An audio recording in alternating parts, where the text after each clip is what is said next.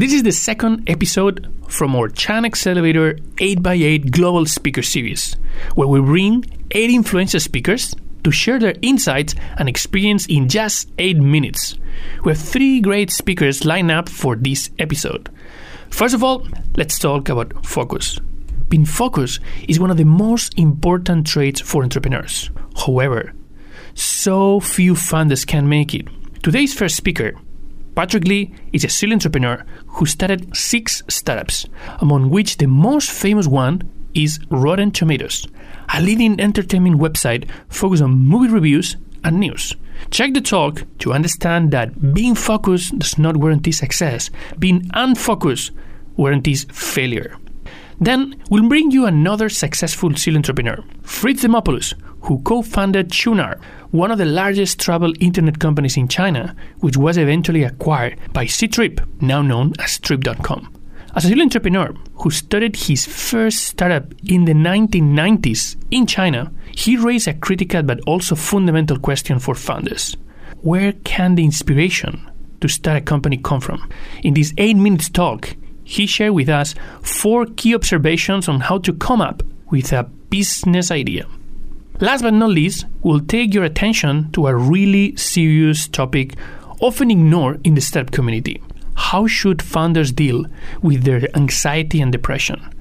Patrick Riley, CEO of GAN, the Global Accelerator Network, the largest global accelerator network with 130 plus accelerators all over the world, has been working with thousands of startups in his life and unfortunately witnessed several founders' suicides. For him, understanding the impact of stress, the triggers for depression, and educating founders how to deal with that are of paramount importance.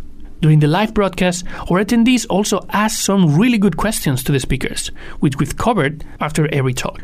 This is Oscar Ramos at China Startup Pulse podcast and China Accelerator.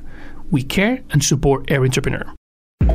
They don't think about their customer. They don't even know who their customer is. How can women actually support each other? Blockchain is essentially a very fancy database. You can do it now with what is existing today. in China, it was a crazy thing. You know? Mobile, mobile, mobile, mobile internet, mobile There app. was never lack of data in China. It was more of people who knows how to use data. strikes me as the lack of awareness of what it means to do an exit.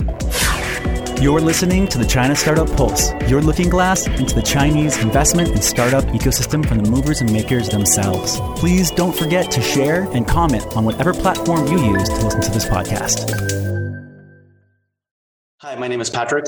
I'm a co founder and the former CEO of Rotten Tomatoes. And today I'm going to talk about focus. My story began last summer at Blue Startups. I was an entrepreneur in residence there. And there I worked daily with seven different startups over the course of three months. And the advice I gave to them over and over was that they were all trying to do too much, that they needed to focus. Over the course of hammering that point in, I realized that I had not followed my own advice, that I had not been focused with my last few startups. I'm a serial entrepreneur. I've started six companies, of which Rotten Tomatoes was a third. The companies where I was focused worked. The companies where I was not focused failed. And that's when I realized that being focused is the most important trait for a startup to have. Ironically, almost everyone gets this wrong. And it's why so few startups make it. But why do so many entrepreneurs make this mistake? Entrepreneurs believe they can do anything, so they want to do everything. It's actually harder and against their nature to focus. Too many features, too many categories, too many markets. They want to be everything for everyone. You can spot the worst offenders a mile away by looking at their deck. In it, they have a competitive landscape slide, and like so. And on one axis, they have their companies listed as well as their competitors. And on the other axis, they have a list of features. Each of their competitors has a few features checked off, but for their company, they have a line of checks all the way down. I'm sure a bunch of you have this slide, exact same slide in your deck right now. These entrepreneurs are trying to build everything but the kitchen sink and trying to service everybody. This is the most common problem that entrepreneurs face by far. They are not focused. So, what is focus? Focus is answering one question as quickly and cheaply as possible. Do people want this? The goal is to get to product market fit, which I define to be when a product is so good that people tell other people about it without being asked to. In other words, the product sells itself. I like to think of finding product market fit as starting a fire. Being everything for everybody is like sunlight hitting the earth. It provides light and heat, but isn't enough to start a fire. But what happens when you add a magnifying glass? By focusing the sun's rays on a single tiny point, it is possible to start a fire. Now, imagine your resources as the sunlight. By focusing your resources on a tiny point, it is possible to find product market fit. And one important thing to remember about fire it spreads. If everything falls into place just right, you could have a forest fire on your hands. That's Facebook, Amazon, Google. Their fires are so big, you couldn't put them out even if you wanted to. So, how do you focus your resources? You reduce scope, cut away until it's one feature, one category, one market. This is the opposite of building everything but the kitchen sink. For feature, pick the feature that is the main reason why anyone would use your product. For Rotten Tomatoes, that was a tomato meter. You get rid of everything else on the site, and it still 95% works. For Twitter, that's the tweet. Category. Choose the category that makes the most sense for your business. For Rotten Tomatoes, that was movies. The smaller and more niche the market, the better. For Rotten Tomatoes, we initially started with hardcore movie buffs. At the start, entrepreneurs generally have extremely limited resources, so reducing the scope of the problem increases the chance of success. Not only does it allow you to do things faster and cheaper, you end up with a better product too. One way to tell if you cut enough is to see if you can explain your product in 15 seconds. A product that you can explain to someone else will spread. A product that you can't explain won't. The best products and best companies do primarily one thing at the start. Think Rotten Tomatoes, Instagram, Snapchat, YouTube, Twitch, Twitter. You can't be more of a single thing than Twitter. It's literally a status update. Amazon started with just books. It went public just selling books. It wasn't until the second year of being public that they launched into a second category. eBay started with beanie babies. Google was just simple search. When Google started, Yahoo was huge, but Yahoo was a portal. In other words, they were everything but the kitchen sink. Yahoo had unlimited resources. Google was a pair of PhD students right out of Stanford. Yet Yahoo was beaten by Google at the one thing that Yahoo should have been good at search. But even Google Video, with all the resources of Google behind it, couldn't beat YouTube. And instead, Google was forced to buy YouTube. Same with Facebook buying Instagram or Amazon buying Zappos. In every case, the larger company with infinitely more resources could not compete with the smaller, focused startup. Let's go back to that competitive landscape slide I talked about earlier. Instead of having a line of checks all the way down for features, you should have one check for a single feature and do that one thing better than anyone else. That was Google for search, YouTube for video, Instagram for photos, Zappos for shoes, Rotten Tomatoes for movie reviews. Regardless of how focused you are, you can't start a fire until you launch. Do what you can with the resources that you have to get something out there.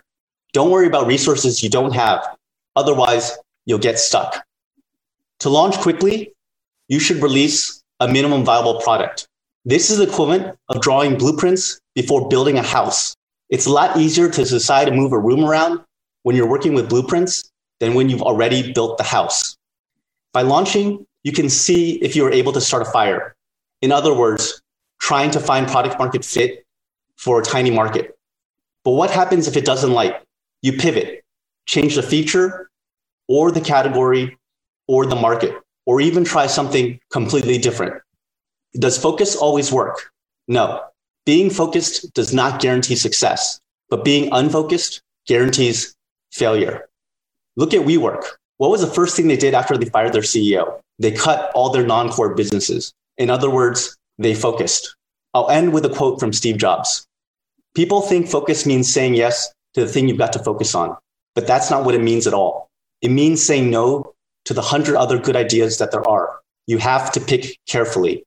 Don't say yes to a hundred things and end up being unfocused.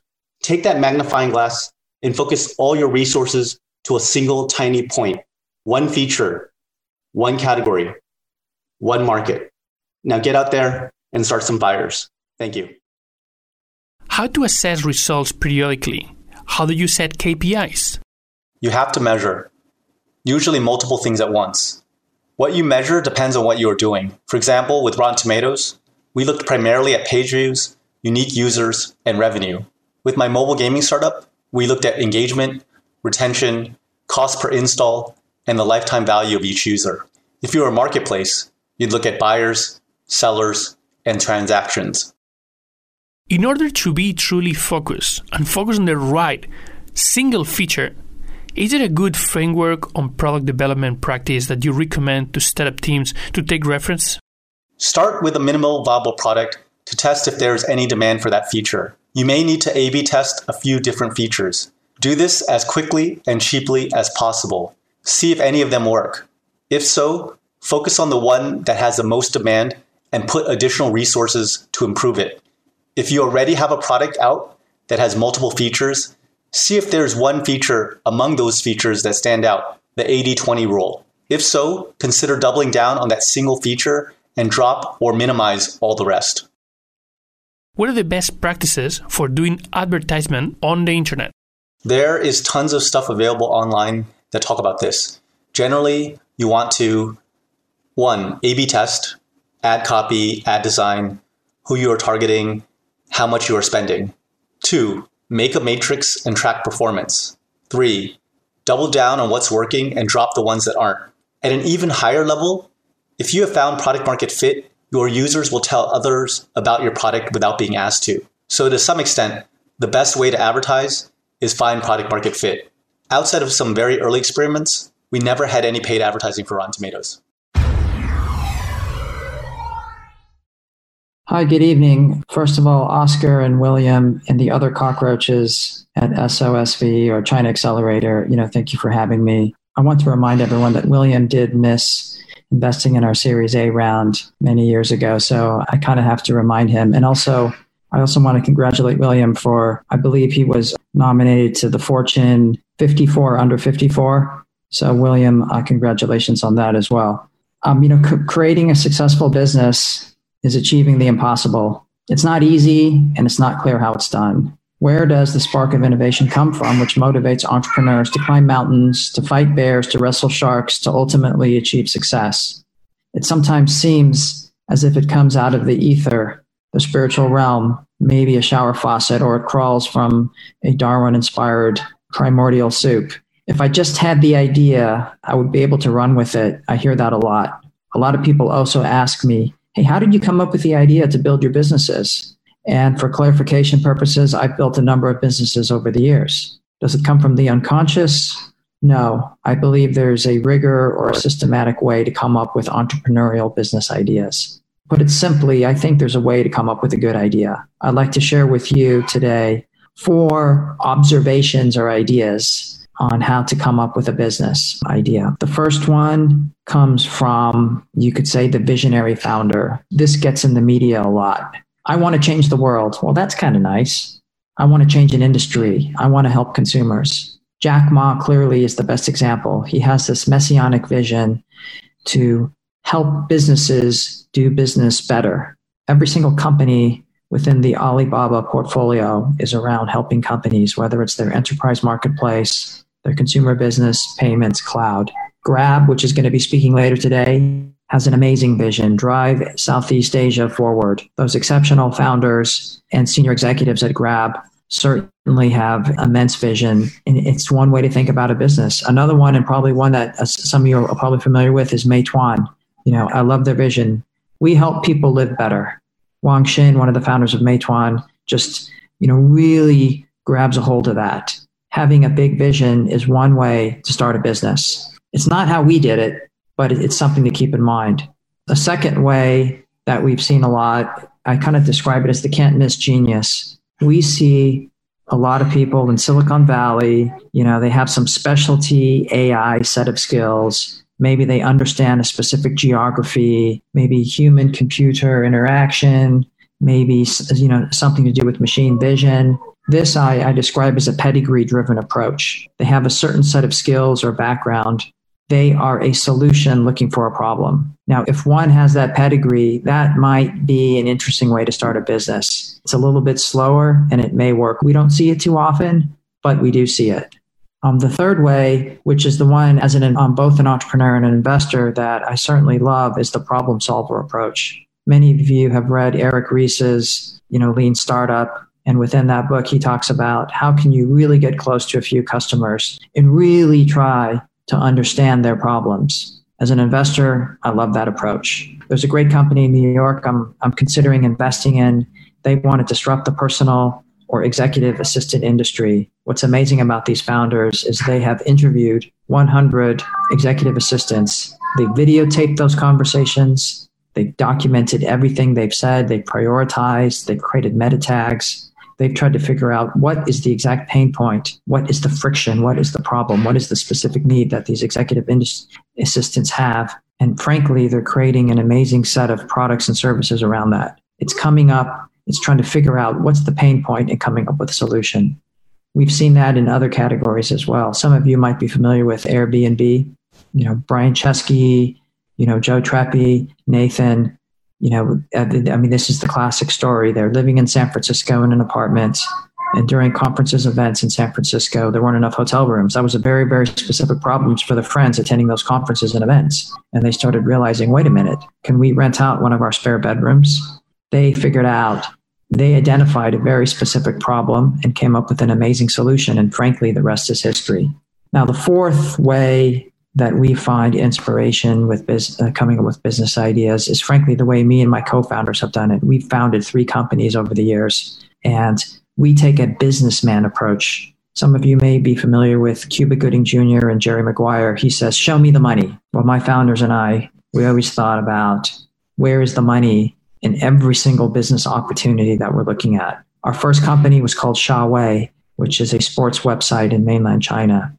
It was our first venture. And by the way, Shawei means brave shark in Mandarin.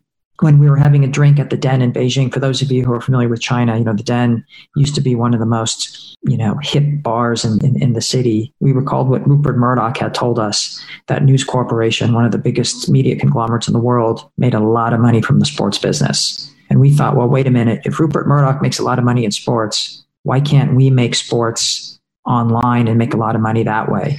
Well, taking that inspiration, traditional media makes a lot of money in sports. Why can't we do it in the online mobile space? Well, we built a great business. SoftBank, Intel, IDG invested in our company, and we eventually sold it to another conglomerate. Our second startup, the same co founders, we started thinking about, well, we were now sitting at the lobby of the China World Hotel which is, you know, one of the big five star hotels in Beijing. And, you know, we were frankly drinking overpriced, bad tasting coffee when we realized, and, and one of our founders had mentioned that half of magazine advertising went to women's magazines. And we're like, well, wait a minute. If half of magazine advertising is related to women's magazines, why don't we create a, a digital women's magazine? So at that point in time, we founded a company called Gaogenxie, which for those of you who don't speak Mandarin means high heels. Again, we built a great business, we hired a great team, and we eventually merged it with another internet company. Again, we, we took a, a top level approach. Where is the money being made? Show me the money. In this case, advertising, and then build a business around it. Our third company, which is probably the most well known, is called Qunar. Now, Qunar means where are you going in Mandarin? And me and my co founders, again, I guess we were always downgrading ourselves. Now we met at a Starbucks and we were having, you know, coffee at the Airport Express in Hong Kong talking about, hey, the three of us need to do another business. What is it going to be? And one of my co founders said, well, hey, you know, Google is this mega company and it makes so much money. Why not we figure out where does Google make most of its money and, and can we carve out a piece for ourselves? Very, very simple. Again, top down, where is the money? And we realized that after a little bit of research that Google made a lot of money from travel, from financial services, from automotive, and from medical healthcare. Those were the four big verticals in 2004, 2005. And we thought, okay, let's just pick one. Let's try to dominate that space. Let's try to build a better mousetrap. And so, frankly, we built a great business. And, and obviously, the rest is history. So, our approach in, in trying to figure out a business idea is pretty basic, right? Is where's the money, where's the share of wallet, and let's follow it. Now, there's a fifth. I mentioned I was, I was going to share with you four ideas. Well, there is a fifth idea. Some of you who may be familiar with Confucius, he talks about, or he talked about many, you know, a thousand years ago. Uh, there are only three ways to learn. You can think about things, you can learn from your mistakes, or you can copy others. Well, um, if you're still stuck with coming up with an idea, you can copy others. Why not go to the Sequoia website, go to the Google Ventures website? You can analyze the top 50 companies that they've invested in, say, in the last 12 to 24 months. You can try to see what the patterns are between all those companies. That's another way to get inspiration. Just look what quote unquote the smart money is doing. Or right at China Accelerator, you know, William Bean, he's an SA. They say super angel, or maybe he's an FSA. I'll let you figure out what the word F means, but he's certainly invested in a bunch of companies. You know, he has different reasons why he invested in those companies and try to figure that out. So let me share with you just a few final thoughts trying to come up with an idea to build a great business. Just remember to not take yourself too seriously. It's true that capability, drive, passion, strategy are all part of success, but so is serendipity, timing. Frankly, sometimes we have to fly blind and we hope land the plane without crashing it. So success or failure is only partially a reflection of who you are. Sometimes you need to laugh. Now, there are many ways to achieve success. I've outlined four or five different ways to think about coming up with a business idea. Don't get stuck on any one way. There are a few different ways. Like Deng Xiaoping said, black cat, white cat, it doesn't really matter as long as it catches the mouse. And lastly, you know, please enjoy the entirety of your entrepreneurial adventure. Some of you are in the early stages enjoying the landscapes of Alderaan. Others of you are at Mos Eisley Spaceport fighting some creature, or you're evading TIE fighters in the asteroid belt. And finally, some of you have already achieved some form of success. You have your intergalactic medal around your neck, and you're standing next to a hyperfrenetic and maybe ungrateful Wookiee for achieving the impossible. It wouldn't be an adventure without it all. Just remember that. It would not be an adventure without it all. So happy to share any thoughts or comments with you later. Thank you all so much. And a special thanks to Eva and Oscar and Diana for making this happen. It's so great. It's such a good thing to do. So, good morning from Denver, Colorado, in the States. As Oscar said, I'm Patrick Riley, and I'm the CEO of GAN and also managing partner of our venture fund called GAN Ventures. So, I studied something called interpersonal communications and social psychology. And the degree is all about how humans interact with each other and more specifically, what causes anxiety and depression in humans. Frankly, I thought I was going to be a psychologist, what all my training was in, and fortunately, I'm now actually married to one. 10 years later, after studying that, I became the, the CEO of GAN. And if you don't know what GAN is, it's a highly curated community of 130 tech accelerators around the world. Collectively, they've helped 13,000 startups. But here's why I'm bringing that up today is that in 2017, two different startups had suicides. We had two different CEOs who who committed suicide, and frankly, it was devastating. Because number one, I'm passionate about it, uh, passionate about this issue. Never thought I'd imagine in a community that I'm a part of. Uh, and number two, I, I felt incredibly sad for those founders. So I spent time going back through my degrees and also calling experts to figure out how we can avoid doing this again. And we ended up coming up with this thing called the Founder Wellness Pact. Uh, it's this pact that all the accelerators in GAN agreed to do in order to avoid things like suicides again. And it's things like let's make sure our founders don't work more than 40 to 50 hours a week. Let's make sure that our founders sleep eight hours a day. Let's make sure that there's an open line of communication so founders can come in and talk with us. And let's make sure we all know these, what the triggers are for depression. Yet, as I've traveled the world and talked to founders about this particular thing, over and over again, I'm hearing super similar things. And it's things that you maybe even going through your mouth. It's things like I'm hearing founders say that even though I'm getting enough rest, and even though I'm talking to others, and even though I know the signs of depression, man, I'm feeling so burned out. And man, I'm feeling exhausted. And man, I don't know how long I can continue to do this.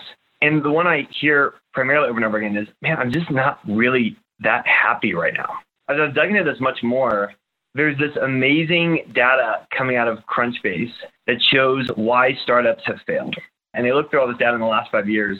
And what you found is that 66% of the reasons startups fail is because of either infighting among the team or burnout among the CEOs or the founders lose passion. And I would encourage you to go in and look at the Crunchbase article. It's called the Postmortem on Founders. And something last year happened to me personally. I was on a phone call with my assistant, walking around the park next to my office, and all of a sudden my heart started racing a ton, and I actually couldn't feel the left side of my face. Immediately, I got the phone call with her, and I was like, Ryan, I have to run. and I went to the hospital, which was luckily eight blocks away. They did all these scans on me to go like, what is wrong? Is he having a stroke? Is he having a heart attack? What's going on? Turns out there was nothing incredibly physically wrong with me. It turns out I was having something called a panic attack. And it's when that there's a continued amount of stress on you where it reaches a point where your bodies go into extreme fight mode of the fight or flight situation. They go into extreme fight mode.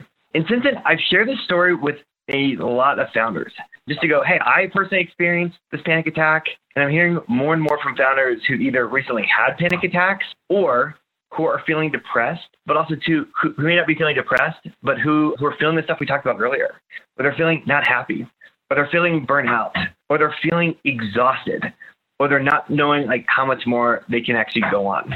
And as I talk to founders, they're going like number one, like it seems like I'm getting sleep, and it seems like I'm doing all the right things, but it seems like I'm communicating, right? It seems like there's a bigger, deeper issue going on. So I spent a lot of time talking to my counselor about this and going, if Pat Riley, right? If someone who is so passionate about these things, is so passionate about making sure founders don't end up at this place and having all this education, if I have a panic attack, like I imagine like this is going to be happening for other founders around the world. So long story short, my counselor got to a place where he goes, Hey Pat, I want to just ask you a simple question. And the simple question he asked me was, Hey, why are you doing this work? And I responded back to him. I'm like, listen, I'm doing this work because I love being a CEO. And he asked me again, he's like, but Pat, like, no, like, why are you doing this work? And I responded back, I'm like, well, no, I love doing this work because I love leading. And he's like, no, no, no, no, no, Pat, like, why are you doing this work? And I responded, and I'm like, well, I, I love building and growing things. And he's like, nope, why are you doing this work? I'm like, well, I'm doing this work because I want to feel useful. He's like, no, no, Pat, no, no. I'm like, but why do you need to feel useful? And my point is that uh, I came to this point where I was going, unless I feel useful, like I don't feel like I'm valuable as a human being. It took five whys from going from him going, well, why do you want to do this? To being a CEO, to me ultimately going, well, if I'm if I'm not doing this work, I don't know if I'm Pat Riley going to be a valuable human being. There's this Buddhist monk out there that many of you probably know. His name is Thich Nhat Hanh, who said that the things we hold on to ultimately rule and drive us. You know, after talking to my counselor and realizing all this, I was like, it's this need to feel valuable that ultimately was driving me to work so hard and to reach a point where my body couldn't handle it anymore. To reach a point where like I knew all the signs of depression and anxiety, but it was this thing. It was this underlying motivation of feeling like I'm not going to be valuable as a human being that led me to work crazy hours and to ultimately have a panic attack. And frankly, maybe none of you on the line are here. There's 367 people on the line. Maybe none of you are here. And hopefully none of you ever will be. But maybe you are. And whether you are or not, I would stop and ask yourself what I just talked about earlier today these five whys. Like, what's the real reason you're doing this? Because that's the real thing that's driving you. And if you get to those five whys, right? If you go to yourself, and I would encourage all of you to do this, I would go like, why are you doing this? Why are you doing this? Why are you doing this? Well, why are you doing that? And if you find that it's something driving you like money or needing an identity, I'm pretty sure that somewhere along the way, you may end up like one of those statistics on Crunchbase. But I found that if it's something that the reason I'm doing this that's outside of myself, like something like changing the world or creating a more positive way for people to live, I have a feeling that number one, all of us are going to be a lot happier. Number two, all of us are going to be a lot less stressed. And we're not going to end up like a crunch Crunchbase statistic. So thank you all so much. It's a pleasure to talk about this with you and happy to answer any questions later on today. Thanks so much, Oscar. Was money an element to motivate you to start the business, even though you said everything should be focused towards something meaningful to others? To me, a business should always start with its why and mission, and everything else flow out of that.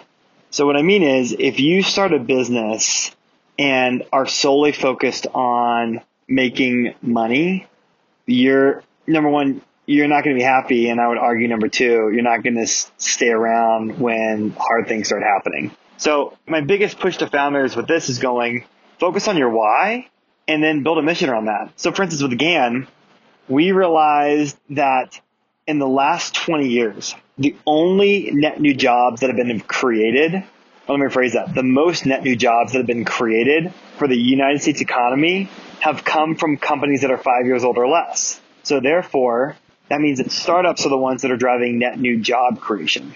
And if that's the case, we need more startups. So GAN's mission then is to give startups the power to create and grow their businesses and make a meaningful impact wherever they call home.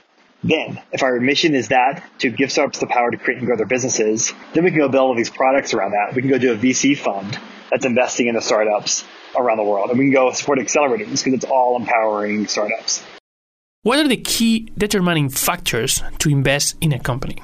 Number one, does the company have a relevant product for a specific niche customer. So on phone calls, I'm sitting there and doing a lot, a lot of discussions going like, who is the customer? But also to, but not only who's the customer, what is that customer doing on a daily basis where they need this product? And then of course, second thing I'm doing is going, okay, well, how many people in the world have that type of problem? It's a market question, but I'm really just going, okay, you might say that there are 100 million people who need this thing. But truly, though, are there 100 million people who are looking for that specific solution that you just described? So we're spending a lot of time understanding the, the market potential. And listen, I think the third thing here is going like, are you the right team to pull this off? Like, are you the right team to take this thing to 100 million? And you may not be. But I think those three factors have to be there uh, overall. That's I think those three things are for any venture capitalist. But I think if you're now looking at GAN Ventures, we then take the approach of going, yes, all those three things hold true, but we again ventures are looking for other things. We want to know number one, are you an authentic person who's running this? Like, do you know yourself well enough to be honest with yourself and others about what you're really good at and what you're not really good at? Two, are you passionate? Like, do you have a weird reason to be doing this company? Like, did your mom die from cancer from air pollution? So therefore you're starting a company that's eliminating air pollution around the world. And if you are, that gets us so excited to invest in you because we know that you have a deep seated passion for this thing. And the final one is we're looking for mission. Like, do you have a company that has a very clear North Star? That way, when sort of things get rocky, we know that you have a very clear direction that you're marching towards. And finally, can your company grow to be $100 million in revenue? Because if it can grow to be $100 million in revenue, we know that you've got a market, you've got a product, and you've got the potential to scale all those things we talked about earlier, uh, all those things I talked about earlier. But we're just doing that final check of going like, can they become a company that gets to 100 million in revenue? And if it does, we're willing to invest. Thanks so much for the opportunity and let me know if this helps. Take care. Bye. I just want to take a minute to thank our sponsors. China Accelerator is the number one accelerator in Asia. Not only were they the first accelerator in China, but they were the first accelerator in all of Asia. They help companies expand and grow into the China market, and Chinese companies grow into the global market. They're also the only accelerator in Asia to have a unicorn come out of it. To find out more, go to www.chinaaccelerator.com. And thank you to People's Squared, the original and first co working space in China. Based here in Shanghai, it is the ideal place for movers and shakers, teams big and small, to find a place where the entrepreneurial spirit and culture lives to call home. You can find out more by going to people squared.com.